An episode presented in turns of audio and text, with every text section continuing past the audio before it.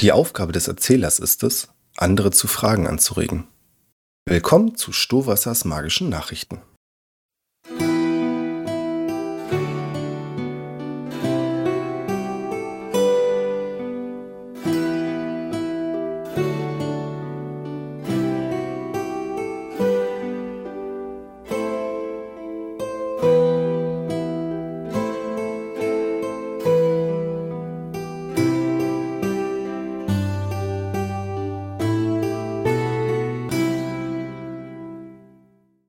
Guten Tag, durchlauchte Hörer und gemeines Volk. Das sind Stohwassers magische Nachrichten. Tag 3 des Turniers von Roller und damit nicht nur der finale Turniertag, sondern auch der letzte meiner Sonderübertragungen. Schnell die Zeit vergeht, wenn man Spaß hat. Zur Mittagsstunde wurde das Halbfinale des Lanzenreitens ausgetragen. Der erste Kampf zwischen Fürst Lessie und der Blauen Ritterin war reiner Nervenkitzel und verzeiht mir, wenn ich an dieser Stelle die Objektivität zurückstellen muss, aber der Sport nimmt mich einfach mit.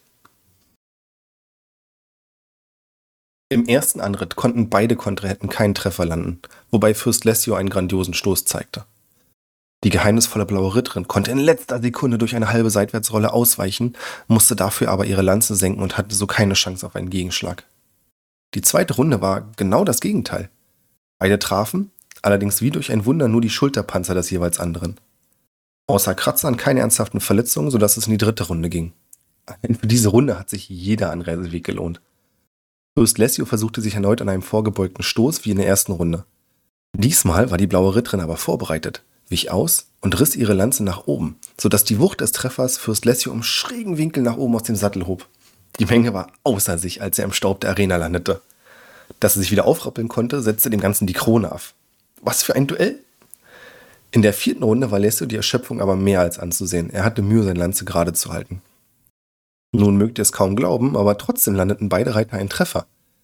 Die geheimnisvolle blaue Ritterin trug blaue Flecken und eventuell ein paar geprellte Rippen davon, während der Gegenstoß Fürst Lessio den Arm brach. Es muss ihn furchtbar geschmerzt haben, aber trotzdem beglückwünschte er seine Gegnerin zum Sieg. Was für ein Sportsgeist, was für eine Leistung. Natürlich kann es in einem Duell nur einen Sieger geben, aber mein Herz nach hätten es einfach beide verdient.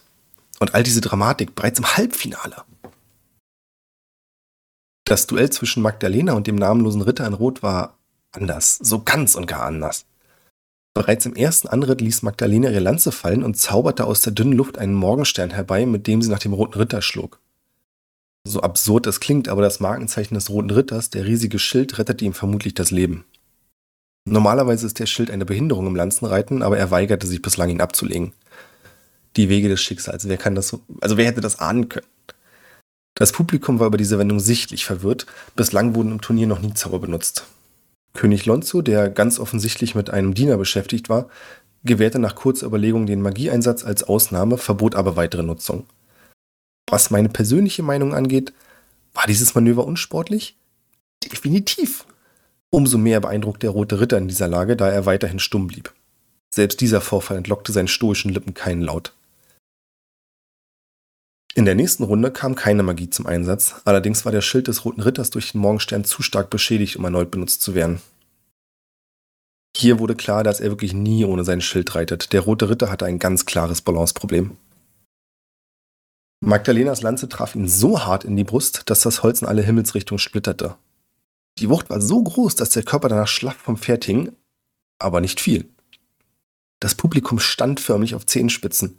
Würde er noch fallen, bevor das Pferd das Ende der Bahn erreicht? Doch nein, entgegen aller physikalischen Gesetze richtete sich der rote Ritter im Sattel wieder auf. Ich gebe zu, die Bewegung sah unangenehm aus, trotzdem gültig. Damit ging es in die dritte und ich verrate schon mal letzte Runde.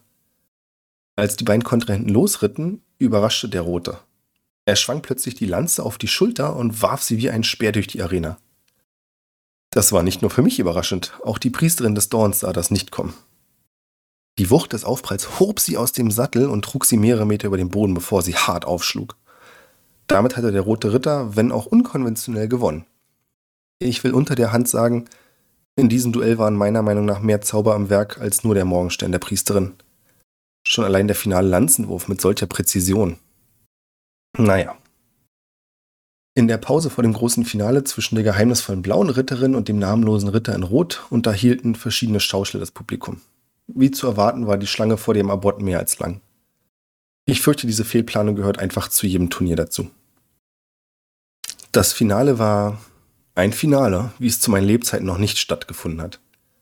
In beiden Seiten der Arena hatten sich ganz klare Lager gebildet, die ihre Favoriten mit Gesängen und Rufen motivierten. Neben den Wetten auf die Sieger liefen nun neue Wetten. Bei beiden Kontrahenten war die wahre Identität unbekannt. Im Fall einer Verletzung könnte es nötig sein, den Helm zu entfernen. Dann würden wir endlich erfahren, wer sich darunter verbirgt. Ein glücklicher Tag für jeden geschickten Buchmacher.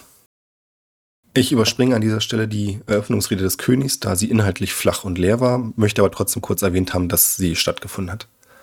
Um die Spannung zu erhöhen, lasst mich verraten. Das Finale endete in der ersten Runde. Unter tosendem Jubel stürmten beide Reiter aufeinander zu. Beinahe zeitgleich prallten die Lanzen auf jeweiliges Ziel. Und in beiden Fällen gingen die Reiter zu Boden. Absolute Gänsehaut. Wann haben wir das letzte Mal das Ende eines Lanzenturniers im Zweikampf erlebt? Sofort wurden Schwerter in die Arena geworfen, ergriffen und eingesetzt. Funken sprühten, als die Klingen aufeinander prallten. Die beiden Kämpfer waren gleichermaßen geschickt und stark. Für mehrere Sekunden ähnelte der Kampf mehr einem studierten Tanz als einem Ringen um Leben und Tod. Am Ende entschied das Schicksal, denn ein Sonnenstrahl blendete den Ritter in Rot und ließ ihn für einen Bruchteil einer Sekunde zögern. Gerade genug Zeit, damit die blaue Ritterin ihre Klinge zwischen die Abwehr bohren konnte. Blutend ging der Getroffene zu Boden. Dachte ich zumindest, aber da war kein Blut. Ihr müsst jetzt Vertrauen haben, wenn ich das folgende sage. Die wahre Identität des geheimnisvollen Ritters in Rot wurde enthüllt. Ihr wisst, ich habe euch versprochen, dass ich immer die Wahrheit berichte. Und das ist auch diesmal der Fall. Als die Klinge der blauen Ritterin durch die rote Rüstung ging, gab es einen kurzen Aufschrei. Das erste Mal, das erste Mal ein Laut aus des Ritters Kehle. Als das Schwert zur Seite gerissen wurde, wankte der Rote kurz, bevor sein Oberkörper rückwärts vom Rumpf abfiel. Die Stimmung in der Arena war unbeschreiblich. Plötzlich war es totenstill. Alle Augen starrten gebannt auf die Rüstung, aus der plötzlich fünf Gnome hervorkrabbelten. Nein, wirklich, der Ritter in Rot waren in Wahrheit fünf Gnome. Vermutlich hatte die Klinge der blauen Ritterin irgendeine Halterung durchtrennt. Danach ging alles furchtbar schnell. König Lonzio fand überraschend als erster wieder zu sich und verkündete lautstark die blaue Ritterin zum Sieger des Turniers. Im Tumult, der sich kurz darauf bildete, schafften es die Gnome zu entkommen. Wirklich schade, ich hätte sie so gern interviewt. Die Rüstung konnten sie bis auf den Helm ebenfalls mitnehmen. Ich vermute also, dass es nicht das letzte Mal war, dass wir vom geheimnisvollen Ritter in Rot gehört haben. Mit diesem fantastischen Finale geht leider auch das Turnier zu Ende. Was haben wir alles in den letzten Tagen erlebt? Unfassbare Kraft, dramatische Kämpfe und schrecklichen Durchfall wegen dem Bratenspieß von Stand XVI. Es war mir eine Freude und eine Ehre für euch berichten zu können. Das waren die magischen Nachrichten mit Barnabas Stohwasser.